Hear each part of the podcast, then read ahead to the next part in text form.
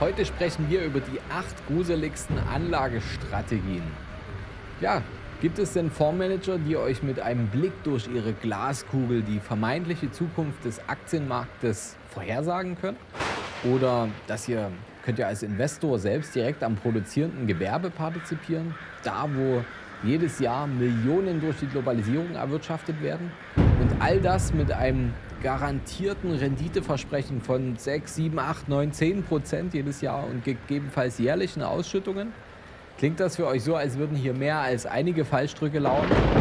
Ganz zu Recht, denn in unserem Halloween-Special wird es schaurig schön.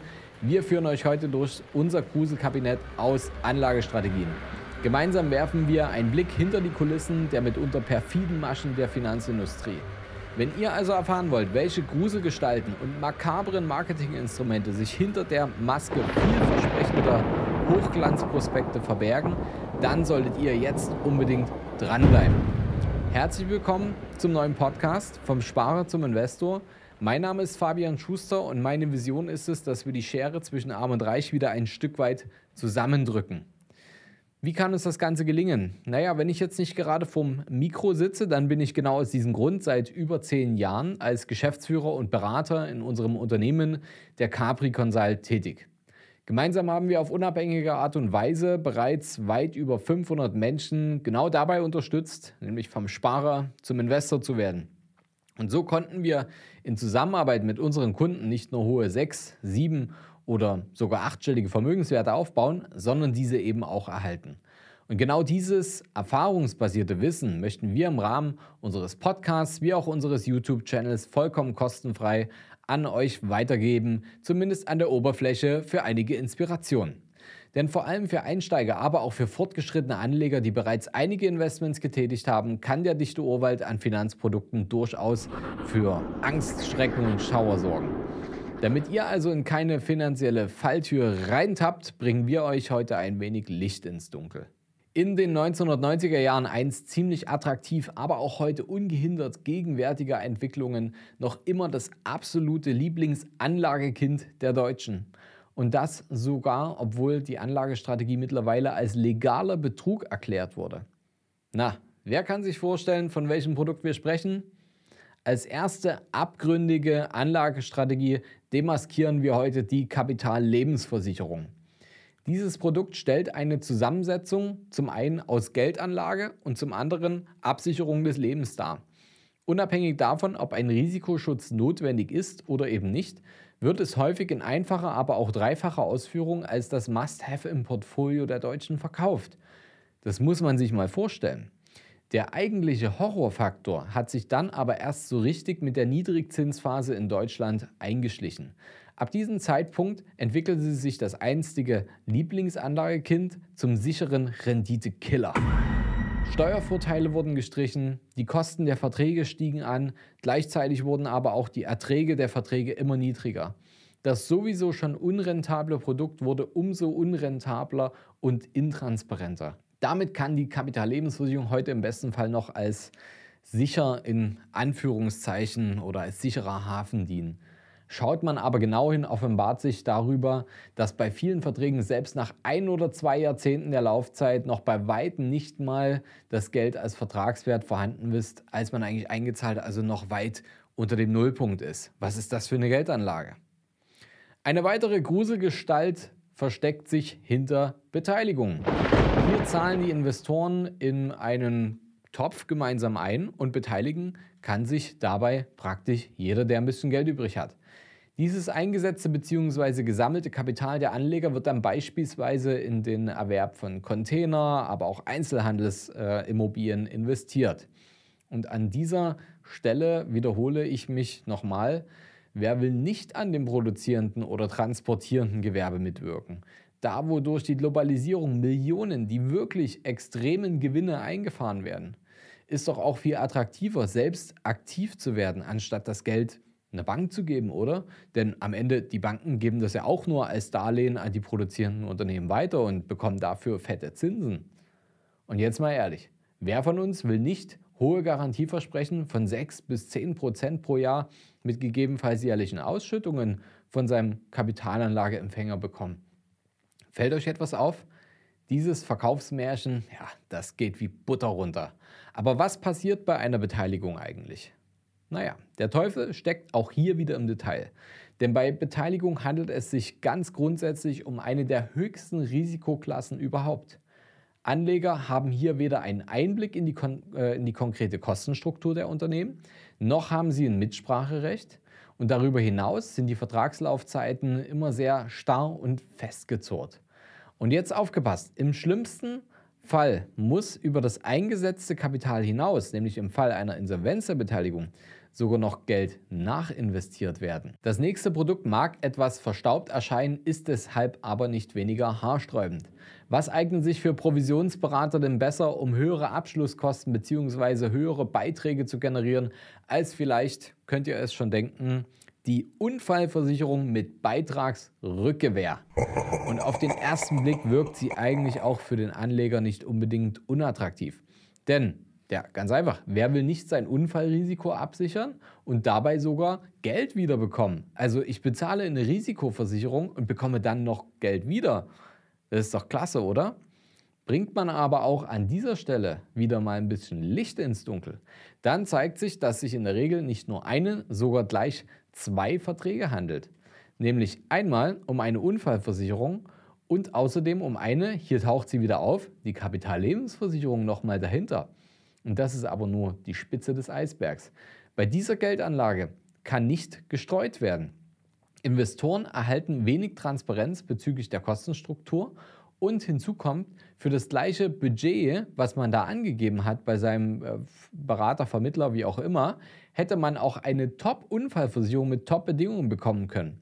Und wenn euer Versicherungsvermittler also zu euch sagt, Mensch, es wäre doch klasse, wenn du eine Unfallversicherung abschließt, die ist wichtig, aber noch genialer wäre es doch jetzt, wenn du sogar einen Teil des Geldes wiederbekommst, oder? Solltet ihr unbedingt hellhörig werden, extrem hellhörig werden. Die Nummer funktioniert nicht und ist die reinste Geldverbrennungsmaschine. Absoluter Horror. Das nächste Produkt erweist sich als der Wolf im Schafspelz schlechthin unter den Anlagestrategien. Die Rede ist vom Crowdfunding. Hier wird an das altruistische Wohltätigkeitsbedürfnis und den Wunsch, etwas Gutes mit sozialem Mehrwert für die Gesellschaft zu schaffen, appelliert. Denn ja klar, wer möchte nicht investieren und zugleich damit was Gutes tun? Die Crowdfunding-Plattformen propagieren, dass man sich am Brunnenbau in Südafrika, der ökologischen Schokoladenproduktion in Indien oder der besonderen Cola-Herstellung in Kanada beteiligen kann. Dabei wird stets suggeriert, dass schon kleine Beträge ausreichen, um Großes zu bewirken. Und es könnte nicht schöner klingen, dazu noch sehr hohe Renditen zu erwirtschaften. Die Realität sieht aber ganz anders aus. Denn bei Crowdfunding handelt es sich unter anderem um ganz spezielle Anlageprodukte, nämlich auch Beteiligungen. Die meisten der Crowdfunding-Projekte werden mit qualifizierten Nachrangdarlehen ähm, abgebildet. Was das konkret bedeutet? Naja, im Fall einer Insolvenz der Firmen werden immer zuerst die Banken bedient und alle anderen und erst ganz am Ende bekommen die Anleger dann ihr Geld zurück.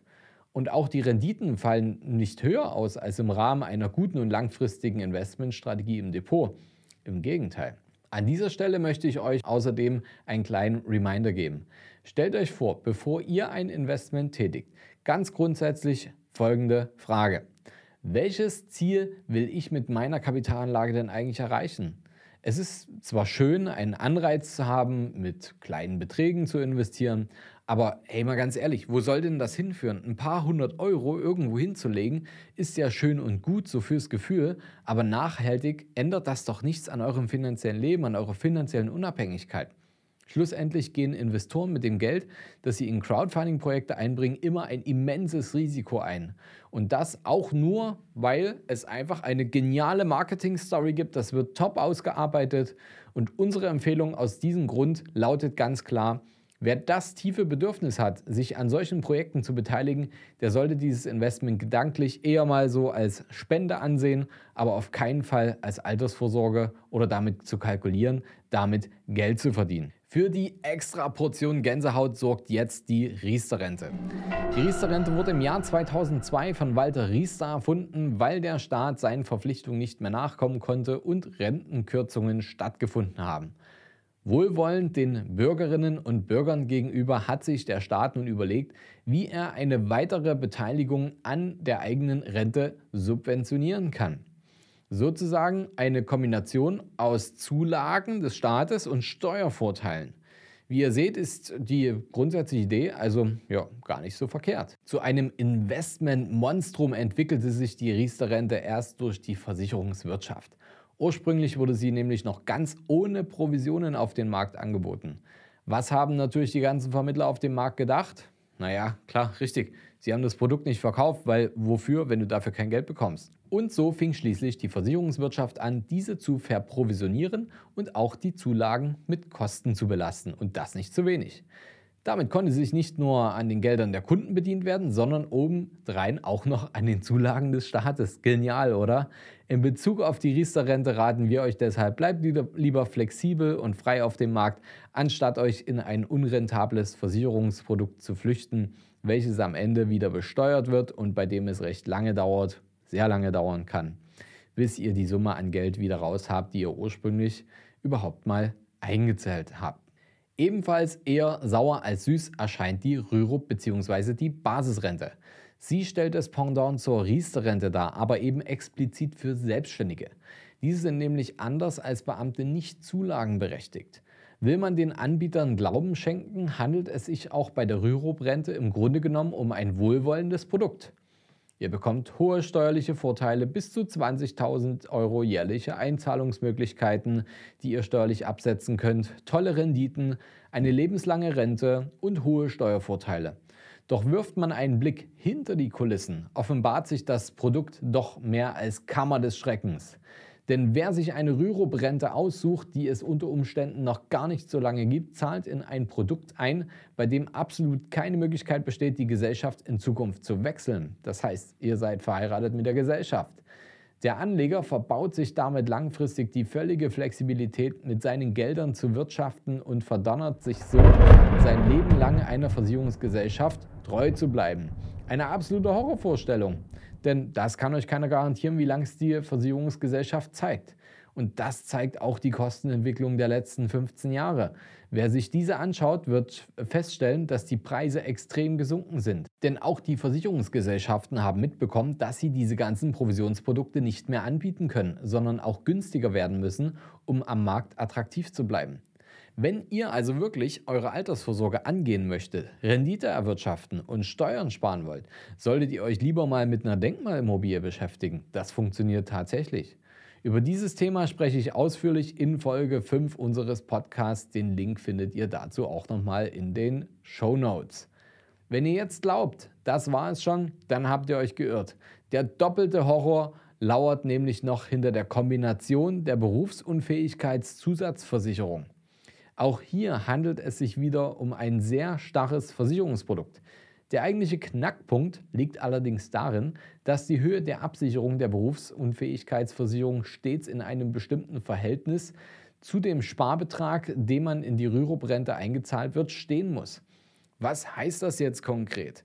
Wenn ein Anleger seinen Versicherungsschutz beispielsweise auf 5.000 oder 8.000 Euro erhöhen möchte, was ja durchaus mal sein kann, muss adäquat auch immer die Rürup bzw. Basisrente anteilig nach oben hin mit angepasst werden. Last but not least darf die gewiefte Vorgehensweise der Crash-Propheten in unserem Gruselkabinett natürlich nicht fehlen. Ihre Zeit ist genau jetzt, denn Krisenzeit heißt Crash-Prophetenzeit. Krieg und Klimakrise bieten hier den perfekten Nährboden für sie. So erkennen Crash-Propheten schon lange vor allen anderen die große Gefahr am Horizont. Ganz egal, ob sich nun die Staatspleite Deutschland, eine Deflation oder eine Inflation handelt. Ihr Geschäftsmodell funktioniert nach dem altbewährten Motto, in jeder Krise stecken Gewinne. Geil, oder?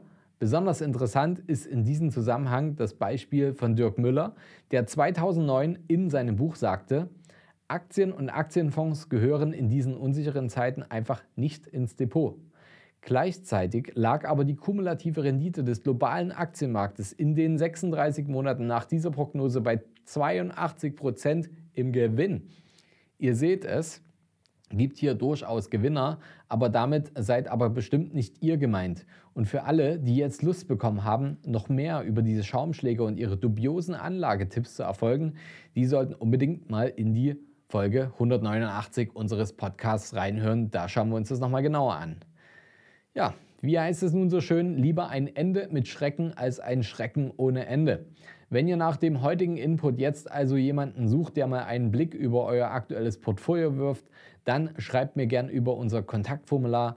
Ich kann euch dann Tipps geben oder einen Berater in eurer Nähe empfehlen, der euch dabei unterstützt, euer Vermögen frei von Interessenkonflikten aufzubauen oder auch zu erhalten. Zur weiteren Orientierung im Gruselkabinett zwischen Bauchladenverkäufern, Crash-Propheten und anderen Gruselgestalten empfehlen wir euch außerdem unsere Podcast-Folge Nummer 71. Auch diesen Link findet ihr in den Show Notes. Ich hoffe, der heutige Podcast hat euch gefallen. Falls, falls ja, lasst mir ein Like da und abonniert auch gern unseren Kanal. Wir hören uns schon jetzt am kommenden Donnerstag wieder mit einer neuen spannenden Folge. Bis dahin, euer Fabian. Happy Halloween!